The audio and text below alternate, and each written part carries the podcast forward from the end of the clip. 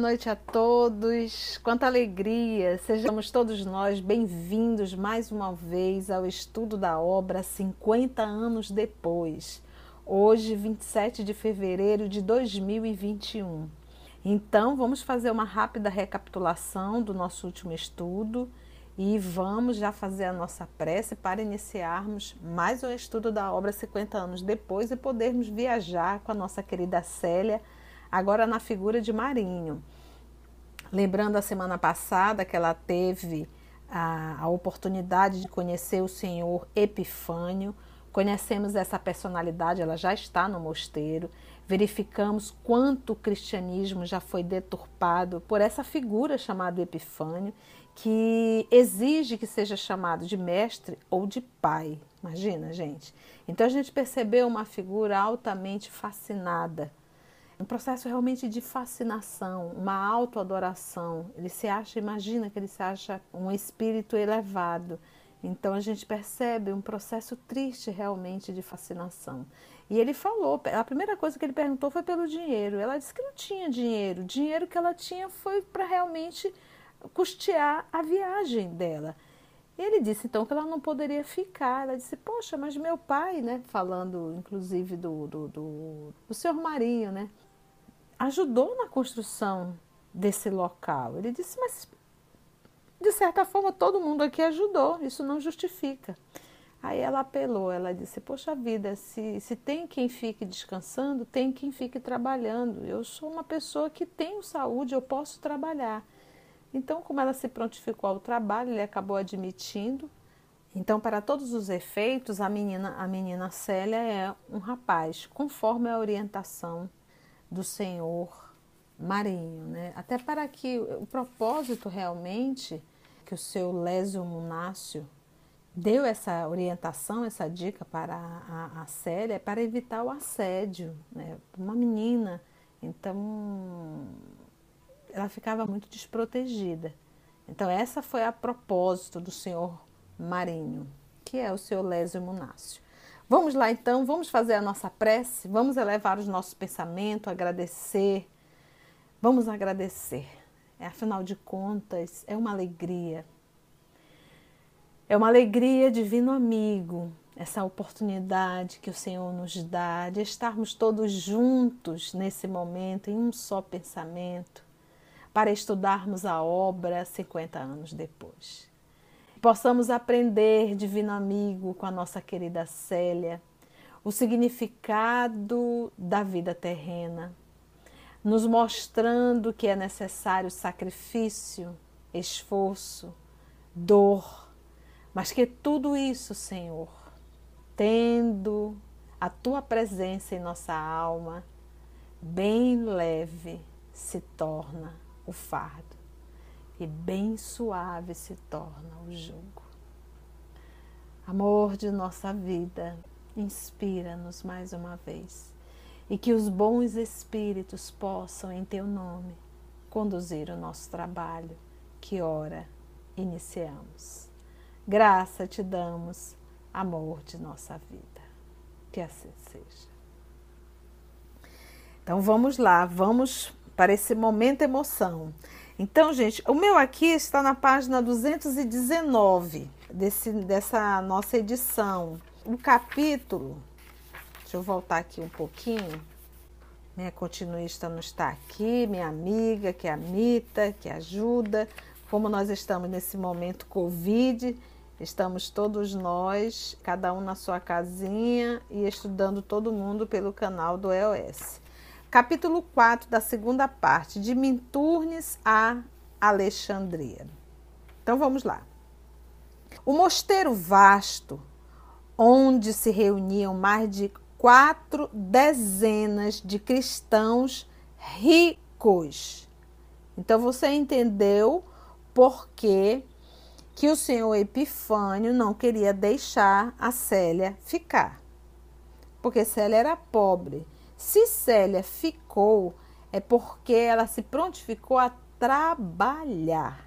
Então, olha só aqui que volto mais uma vez. Isso aqui, gente, é excluir. Se tem dinheiro, fica. Se não tem, tchau e benção. e que nós devemos ter cuidado na nossa instituição para não tratarmos absolutamente ninguém com diferença ou com indiferença. Então, todos que chegam na casa do Cristo merecem o mesmo tratamento. Porque às vezes a gente trata muito bem quem chega muito bem vestido e tratamos com bastante indiferença as pessoas que chegam mais simples. Então, isso também é uma forma de rejeição. Tenhamos muito cuidado. Lembramos que a casa é do Cristo e que nós nos colocamos na condição de servos do Senhor. Então, se a casa é dele e se nós somos os servos, como que o dono da casa gostaria que o servo recebesse os seus amigos? Porque cada pessoa que adentra a instituição espírita ou a institu qualquer instituição religiosa é um convidado do Cristo. Então tenhamos sempre isso. E, gente, não existe absolutamente nada que nós venhamos fazer, nada, absolutamente nada, que seja às escondidas. Porque nós estamos sempre com uma nuvem de testemunhas, aonde você estiver. Então, olha só que interessante, o Emmanuel fez questão de frisar isso.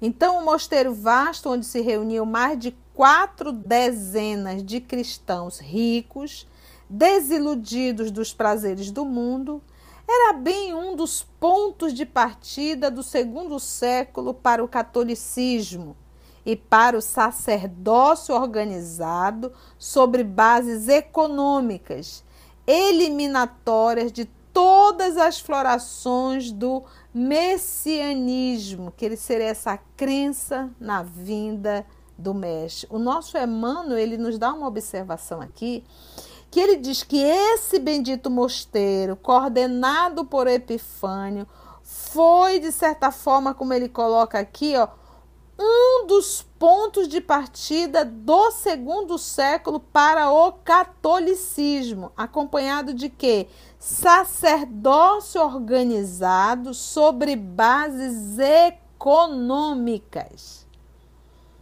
Então a gente pensa que o cristianismo foi se perdendo a, a partir de, do imperador Constantino? Não. Aqui, com Epifânio, já começamos a perder o cristianismo. Como ele diz, foi era bem um dos pontos de partida do segundo século para o catolicismo. É, meus irmãos, e tenhamos cuidado, porque o propósito do espiritismo é reviver o cristianismo nascente. O cristianismo primitivo, o cristianismo, o cristianismo primeiro então não venhamos também transformar a casa espírita em um sacerdócio, em um, em um templo frio de pedras e de interesses. E de interesse. Eu sempre me emociono muito quando eu vou a Uberaba, que e fui e fui até a casa da prece, me emocionei. Uma casa singela, acolhedora, e que conseguiu, naquele ambiente singelo, atender e consolar milhões de irmãos. Milhões de irmãos. Então, não é o tamanho da instituição, mas sim o tamanho do coração de quem trabalha naquela instituição. E lembra que é muito bem falado isso no livro Boa Nova, a misericórdia divina não vem edificar templos de pedra, pedras, mas sim edificar o templo no nosso mundo íntimo. Aí Deus habita. Aí é o templo de Deus, no nosso mundo íntimo. Então, olha só que interessante essa informação aqui. Vamos lá, vamos continuar. Reparou que ali, isso Célia e o nosso querido Emmanuel retratando. Reparou que ali não mais havia a simplicidade das catacumbas. A simbologia pagã parecia invadir todos os departamentos da casa. Simbologia pagã, adoração de vários deuses. Aqueles romanos convertidos não dispensavam as fórmulas de oração dos seus antigos deuses. Por toda parte pendiam cruzes grandes e pequenas, talhadas em mármores ou madeira, esculturadas em moldes diversos. Havia salas de preces em que repousavam imagens de Cristo, de marfim e de cera prateada dormindo inertes entre verdadeiros tufos de rosas e violetas. O culto exterior do politeísmo parecia redivivo, indestrutível e inelutável. Para sua manutenção, notava ela a mesma intriga dos padres flamíneos, né? que eram sacerdotes da antiga Roma, tá, gente?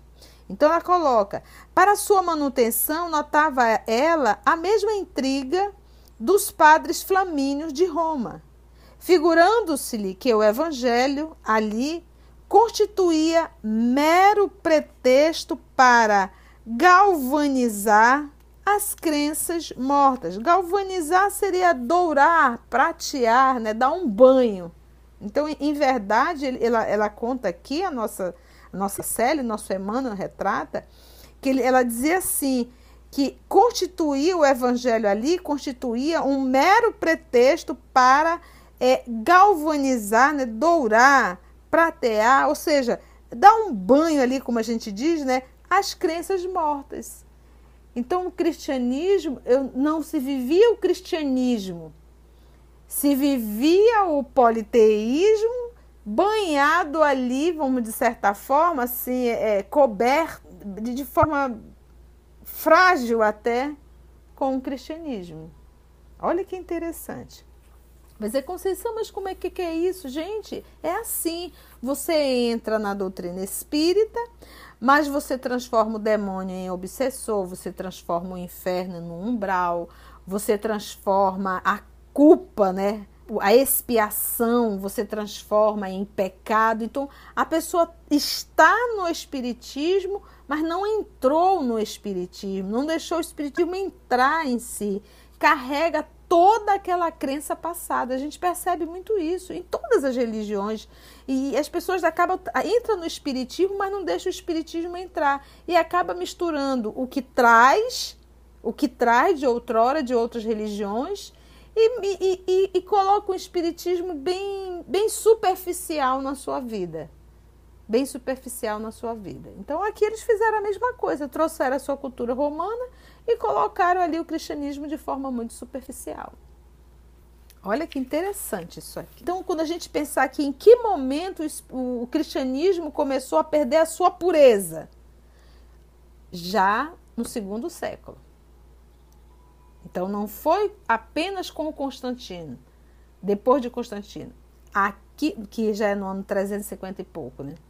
aqui no segundo século.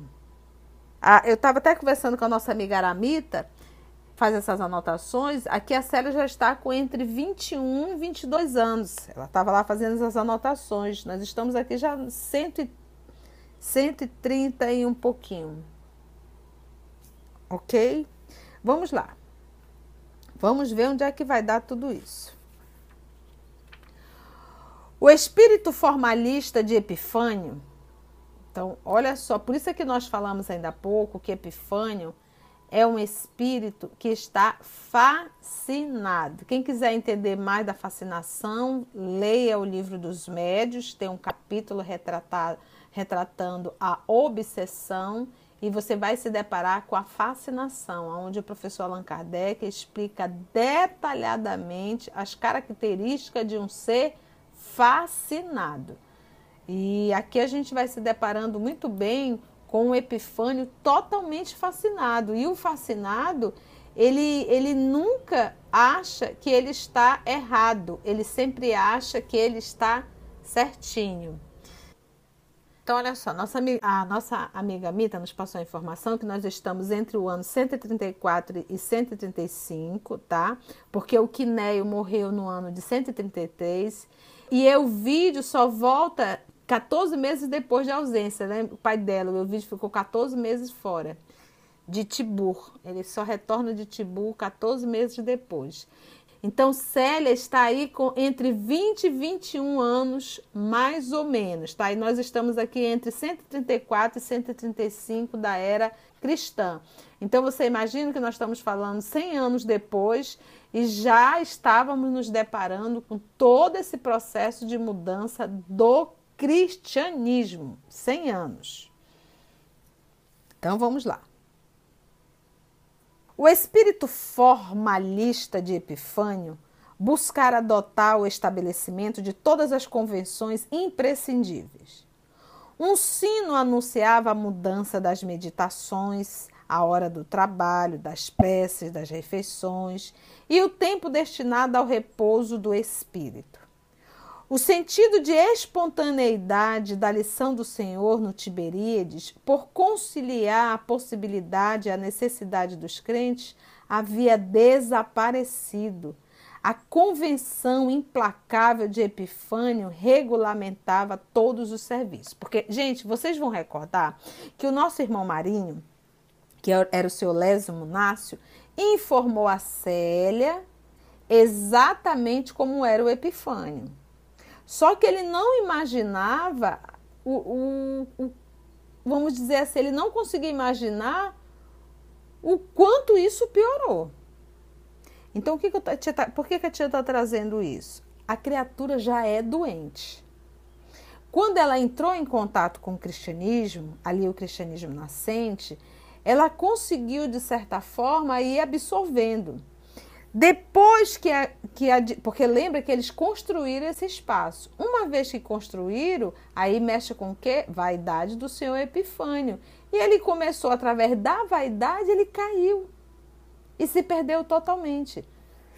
Mas ele já era um homem bem adoecido. Então não foi o fato dele ter iniciado o trabalho que ele adoeceu. Ele já era adoecido. Ele só esperava, ele só estava aguardando o momento exato para ele mostrar quem era para ele mostrar quem era. E aí o que, que ele fez foi pegando toda a doença moral dele e inserindo num trabalho.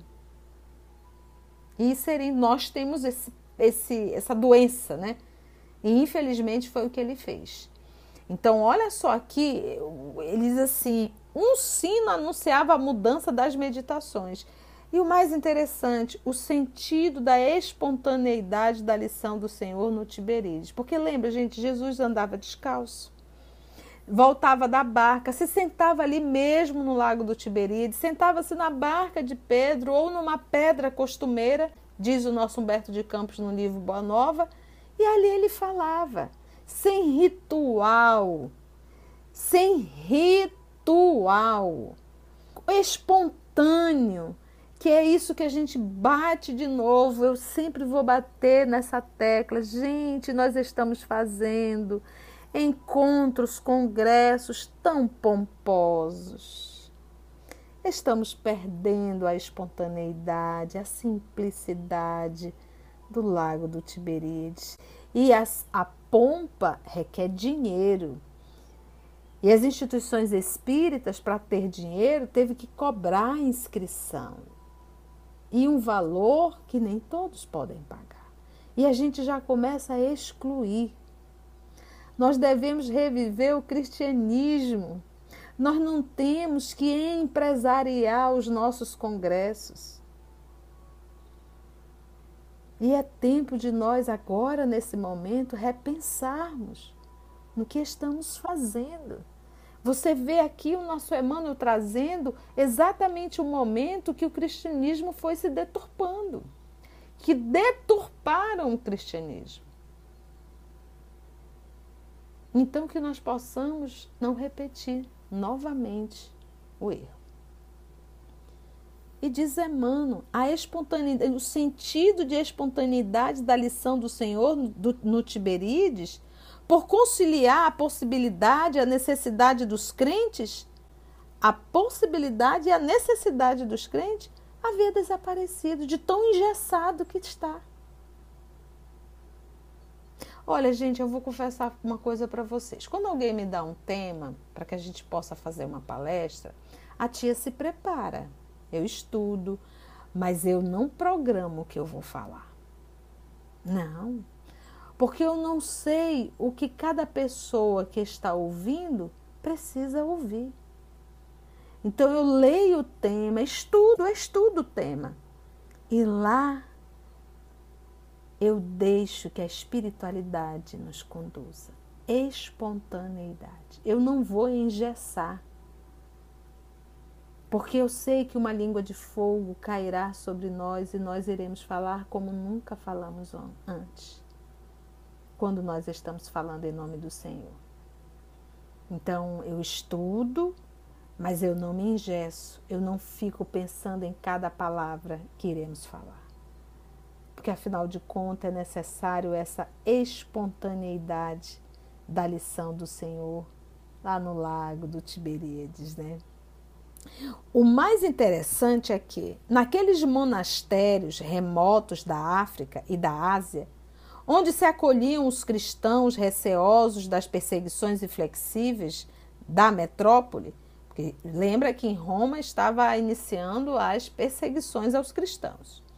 Já existiam as famosas horas do capítulo, isto é, a reunião íntima de todos os membros da comunidade para o alimento, imagina, banquete, alimento, repasto, né?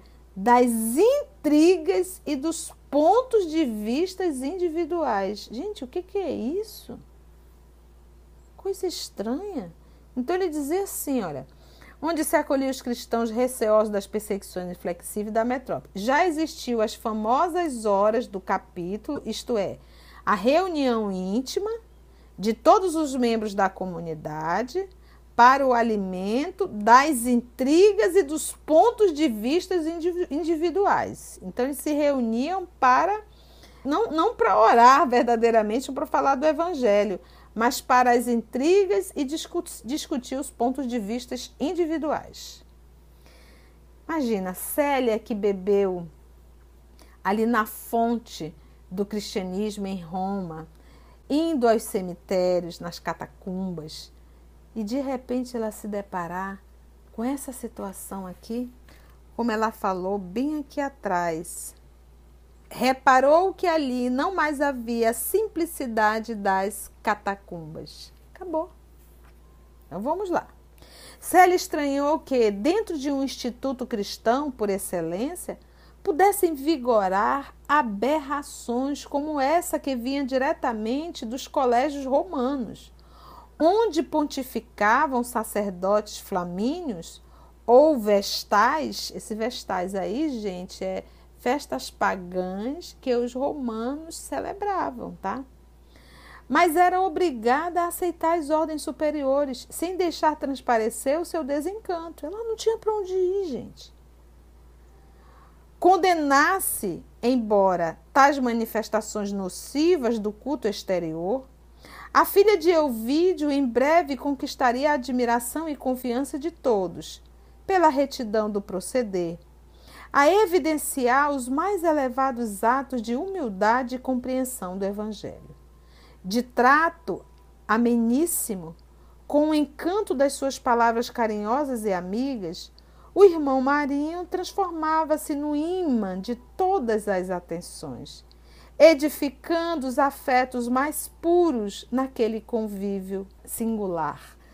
Porque todos começaram a identificar Jesus, a quem eles conheciam, mas a quem eles não conseguiam sentir. Então, ao, ao se deparar com Célia, agora na condição de irmão Marinho, eles começavam a ver Jesus, a quem eles conheciam, tinham saudade, mas não conseguiam identificar Jesus na figura de Epifânio. E de repente eles passaram a enxergar o nosso Senhor Jesus na figura de Célia. Então, em verdade, a admiração não era por Célia, a admiração é pelo Cristo que estava na Célia. Coisa mais linda, né, gente? Olha que interessante. Então, edificando os afetos mais puros naquele convívio singular. Contudo, alguém havia ali que guardava o mais venenoso despeito em face da sua vida pura, Esse alguém era quem? Quem? Quem? A quem a luz incomoda se não as trevas?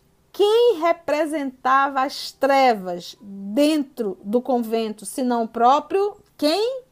Epifânio. Célia era a luz, a luz incomoda. Então Epifânio começou a se incomodar muito. Olha que interessante. Então é aquilo, gente. Quando você vê um irmão trabalhando e que ele está fazendo um trabalho belo e que você não se alegra, e sim você começa a sentir uma, uma raiva, inclusive, da pessoa, cuidado. Cuidado. Vigia tua alma. Porque o verdadeiro cristão se alegra com o outro cristão. O verdadeiro cristão se alegra com o trabalho de um outro cristão.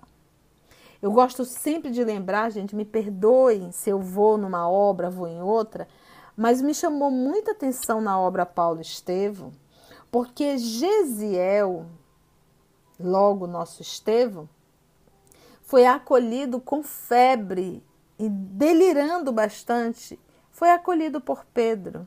Pedro tratou daquele jovem e ouvia daquele jovem que ele, ele no seu delírio da febre, ele, ele declamava versículos do Antigo Testamento, ou seja, da Torá.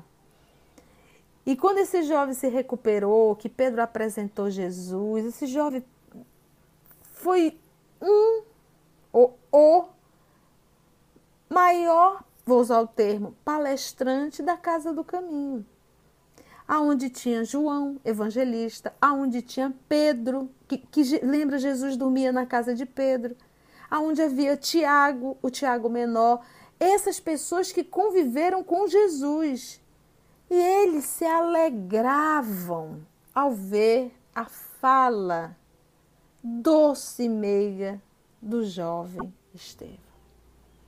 Então, o verdadeiro cristão se alegra com o trabalho que cresce de um outro irmão cristão.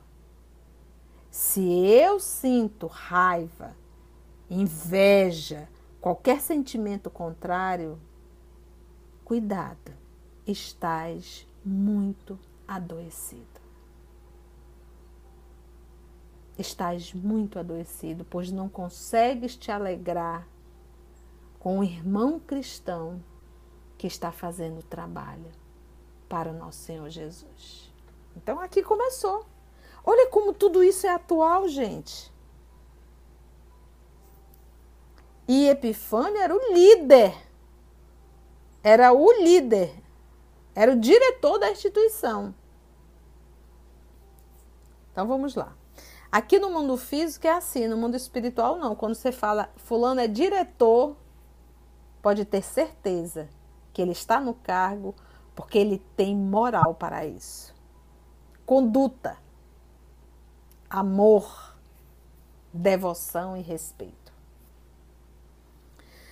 Contudo, alguém havia ali que guardava o mais venenoso despeito em face da sua vida pura. Esse alguém era Epifânio, cujo espírito despótico, né, tirano e original, se habituara a mandar em todos os corações com brutalidade e aspereza. Porque o verdadeiro líder não é o que grita ou o que impõe, é o que conquista. E normalmente o verdadeiro líder é o que mais trabalha.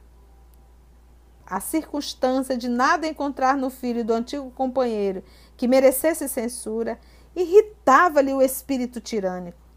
Nas horas do capítulo, observava que as opiniões do irmão Marinho triunfavam sempre pela sublime compreensão de fraternidade e de amor, de que davam pleno testemunho. Então o povo se reuniu para discutir, para as intrigas, e a nossa querida Célia, na figura de irmão Marinho, sempre tinha uma opinião, como ele diz, de compreensão, de fraternidade, de amor, que davam pleno testemunho. Que davam pleno testemunho, porque ele vivia o que falava. A jovem, porém, não obstante estranhar-lhe as atitudes, não podia definir os gestos rudes do superior dentro da sua candidez espiritual. Certo dia, na hora consagrada às intrigas e devassas, né, que seriam as sindicâncias, tá, gente? Que antecederam no catolicismo o Instituto da Confissão Auricular, cheio de austeridade e artificialismo. Mais uma vez, o nosso querido Emmanuel nos mostrando aonde começou tudo. Epifânio fez longa preleção sobre as tentações do mundo, dizendo dos seus caminhos abomináveis e das trevas que inundavam o coração de todos os pecadores envolvendo todas as coisas da vida na sua condenação e na sua fúria religiosa. Terminada a palestra fanática, solicitou ao modo das primeiras assembleias cristãs que todos os irmãos se pronunciassem sobre a preeleição. Mas, enquanto todos aprovaram os conceitos irrestritamente, Célia, na sua inocente sinceridade, replicou: Mestre Epifânio, vossa palavra é extremamente respeitável para quantos laboram nesta casa, mas peço licença para ponderar que Jesus não deseja a morte do pecador. Suponho justo que nos refugiemos neste retiro, até que passe a onda sanguinária das perseguições aos adeptos do Cordeiro. Todavia, amainada a tempestade, acho imprescindível que regressemos ao mundo, mergulhando-nos em suas lutas dolorosas, porque sem esses campos de sofrimento e trabalho, não poderemos dar o testemunho da nossa fé e da nossa compreensão do amor de Jesus.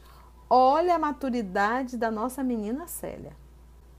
Então não pensa você não pensamos, não venhamos nós a pensar que o fato de nós estarmos isolados dentro de casa, isolados da convivência e não querer conviver, que a gente está evoluindo, não está.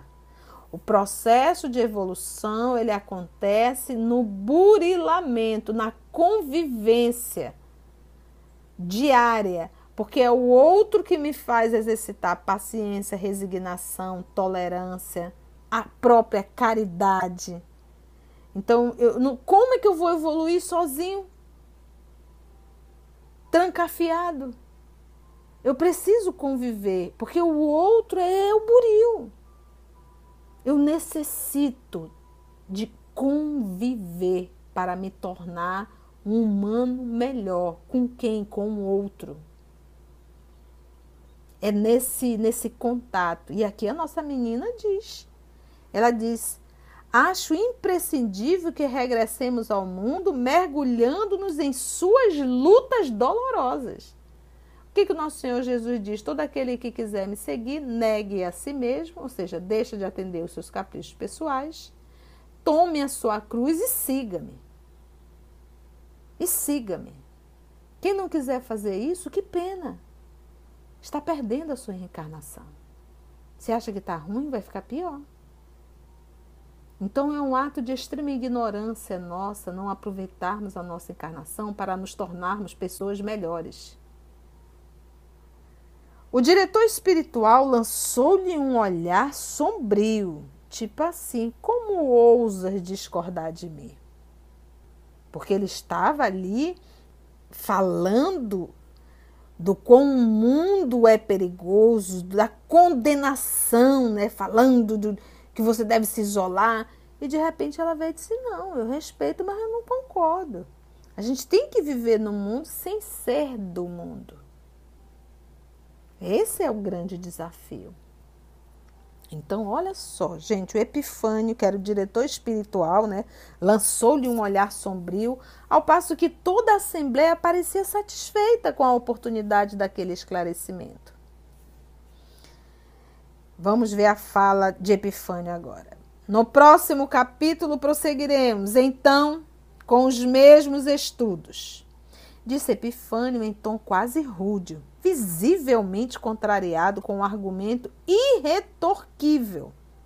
apresentado contra a sua inovação despótica, em detrimento dos ensinamentos evangélicos. Porque ela, ele, ela disse assim: eu vou aqui trazer o evangelho de Jesus. Então ela citou próprio evangelho. E aí, ele é contra o evangelho? Porque ela diz assim: ó, supõe justo que nos refugiemos neste retiro até que passe a onda. Até que passe essa onda, né? Da, sanguinária das perseguições dos adeptos do Cordeiro. Todavia, mais nada tempestade, acho imprescindível que regressemos ao mundo, mergulhando-nos em suas lutas dolorosas. Porque sem esses campos de sofrimento e trabalho, não poderemos dar o testemunho da nossa fé e da nossa compreensão do amor a Jesus. E, e a fala que ela pegou do nosso Senhor Jesus, que não deseja a morte do pecador, mas a morte do pecado. No dia seguinte, então imagine, ele já está aqui se roendo de raiva e de inveja. Ele não está feliz com o trabalho do irmão Marinho. Ele está com inveja, com raiva, com despeito. No dia seguinte, o irmão Marinho foi chamado ao gabinete do superior, que ele dirigiu a palavra nestes termos. Então vamos ver agora um diálogo entre Epifânio e a nossa menina Célia, agora chamada Marinho. Marinho, nosso irmão Dioclésio, provedor desta casa há mais de dez anos, encontra-se ao quebrado, doente e eu preciso confiar esse encargo a alguém cuja noção de responsabilidade me dispense de sindicâncias e cuidados especiais. Desta forma, de amanhã em diante, ficarás com o encargo de ir ao mercado mais próximo duas vezes por semana, de modo a cuidares convenientemente das pequenas provisões do mosteiro. A jovem acolheu a recomendação, agradecendo a confiança a ela deferida. E, com semelhante providência, a palavra de Epifânio nos dias do capítulo, que, lembra, o dia do capítulo é o dia que eles se reúnem para estudarem, discutirem, discordarem, lembra? Então, olha só, olha, olha como ele utilizou, olha o que, que ele programou para retirar Célia desse desse encontro onde Célia poderia falar do Evangelho. Gente, é por isso que às vezes eu digo que as trevas, os inimigos da doutrina, os inimigos da religião, eles não estão fora, eles estão dentro. Lobo com pele de cordeiro. São os falsos profetas. E acabam, gente, atrapalhando muito o trabalho de Jesus, o trabalho do Evangelho. Olha aqui ele atrapalhando. A menina estava conseguindo evangelizar com a fala dela. E ele se incomodou. Então o que, que faz? Tira. E ele é o diretor da instituição. Olha só. Nos dias do capítulo, já não seria perturbada pelas suas observações simples e portadoras dos melhores esclarecimentos evangélicos. Então, essa, essa ideia que ele teve, na verdade, foi uma forma que ele encontrou de tirar a menina, o marinho, da sala de reunião para que ela não viesse evangelizar ninguém. Porque, afinal de contas, ninguém poderia discordar da fala de Epifânio. Vamos ver agora. O mercado distava mais ou menos três léguas do convento, porquanto estava situado numa grande povoação na estrada de Alexandria. Desse modo, em sua caminhada a pé, segurando dois cestos enormes a pé, gente. A filha de Elvídio, só para vocês terem uma ideia, olha só, gente, aqui no Brasil, a gente pesquisando, uma légua dá exatamente 6 quilômetros e 600 metros. Então aqui, não sei lá quanto, quanto que seria a nível de quilômetros. Então você imagina o que é andar 3 léguas a pé. Então, se foi 6, são aí 3 vezes 6, 18 quilômetros. Com esses, quando ele diz aqui, dois cestos enormes. Então, para você ver que viver na terra não é fácil para ninguém. A filha de Elvídio era obrigada a pernoitar na única estalagem ali existente visto ter de esperar a parte da manhã seguinte, quando o mercado exibia os seus produtos. Aquelas jornadas semanais cansavam-na sobremaneira. A princípio, mas pouco a pouco foi se habituando ao novo imperativo de suas obrigações. Gente, ela ia, tinha que pernoitar na cidade para no dia seguinte, cedinho, poder fazer as compras e voltar com aquelas compras no cesto. Nos cestos, eram dois cestos. Imagina o peso, andar. Então, no início, tadinha, ela não tinha todo essa, esse preparo físico. À medida que foi dando continuidade, foi adquirindo a força muscular, né? Meu Deus, vamos lá. Então, foi se habituando ao novo imperativo de suas obrigações.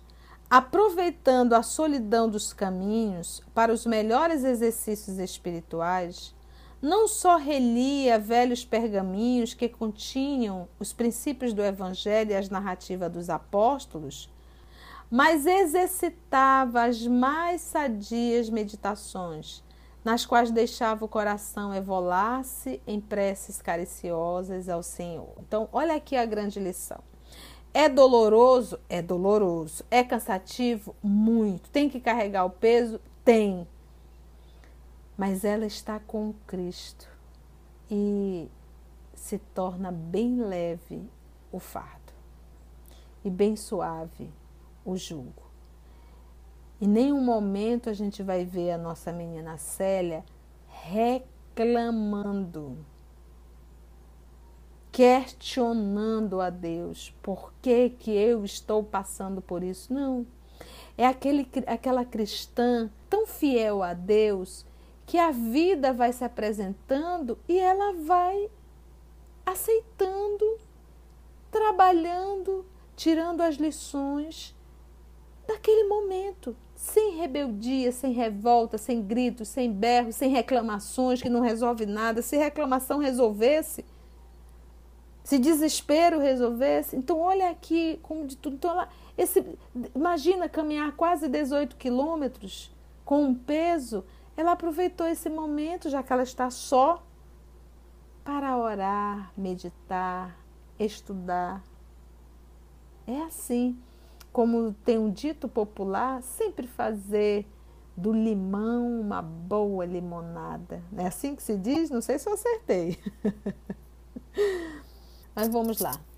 Aquelas jornadas semanais cansavam então muito, né? No mosteiro, todos os irmãos respeitavam-na. Por seus atos e palavras, ela, com, ela centralizava os afetos gerais, que lhe cercavam um espírito de consideração e de amor desvelado. Três anos passaram. Opa, então se nós estávamos no ano 134, como disse a nossa querida amiga Aramita, vamos voltar aqui entre 134 e 135 se passaram três anos, então nós estamos aqui já no ano de 138. Três anos passaram, é bom sempre a gente marcar as datas, né, para a gente não se perder no tempo. Três anos se passaram sem que um só dia desse prova de desânimo ou de revolta, olha só, de indecisão ou de sofrimento consolidando cada vez mais as suas tradições de virtude irrepreensível. Então, apesar de ter um epifânio no pé, no calcanhar, e apesar do trabalho árduo desta menina, lembra que é uma menina, sem que um só dia desse prova de desânimo ou de revolta, de indecisão ou de sofrimento, consolidando cada vez mais as suas tradições de virtude irrepreensível. Na povoação mais próxima, igualmente onde os serviços do mercado a convocavam ao cumprimento do dever, todos lhe apreciavam generosos dotes da alma, mormente na hospedaria em que pernoitava duas vezes por semana. Acontece, porém, que Menênio Túlio, o hospedeiro, tinha uma filha de nome Brunehilda, que sempre reparara nos belos traços fisionômicos do irmão Marinho. Cenas do próximo capítulo. Foram muitas informações. Vamos conhecer o nosso, a próxima semana esta jovem chamada Brunehilda. Que nome, né, gente? Vamos lá. Olha, nosso sentimento é de gratidão. Foram muitas lições que recebemos nesse, nesse momento. Então, meus amigos, obrigado pela companhia, pela tua companhia até agora, acompanhando no nosso canal. Lembra que nós estamos finalizando esse capítulo no ano de 138 aproximadamente. E vamos agradecer, levar o nosso pensamento, agradecer a Deus, nosso Pai, agradecer ao nosso Senhor Jesus, o amor de nossa vida aos nossos amigos espirituais que nos conduziram com tanto carinho, com tanto amor. Sentimos a presença deles, dos nossos amigos espirituais. E que nós possamos, Senhor, aprender com a nossa irmã Célia. Entender que viver no planeta de provas e expiações não é fácil Vivemos desafios no nosso cotidiano. Mas que contigo, Senhor, leve é o fardo, bem suave é o jugo. Obrigada, Senhor, muito obrigada por esse momento que o Senhor nos deu de presente. Que assim seja.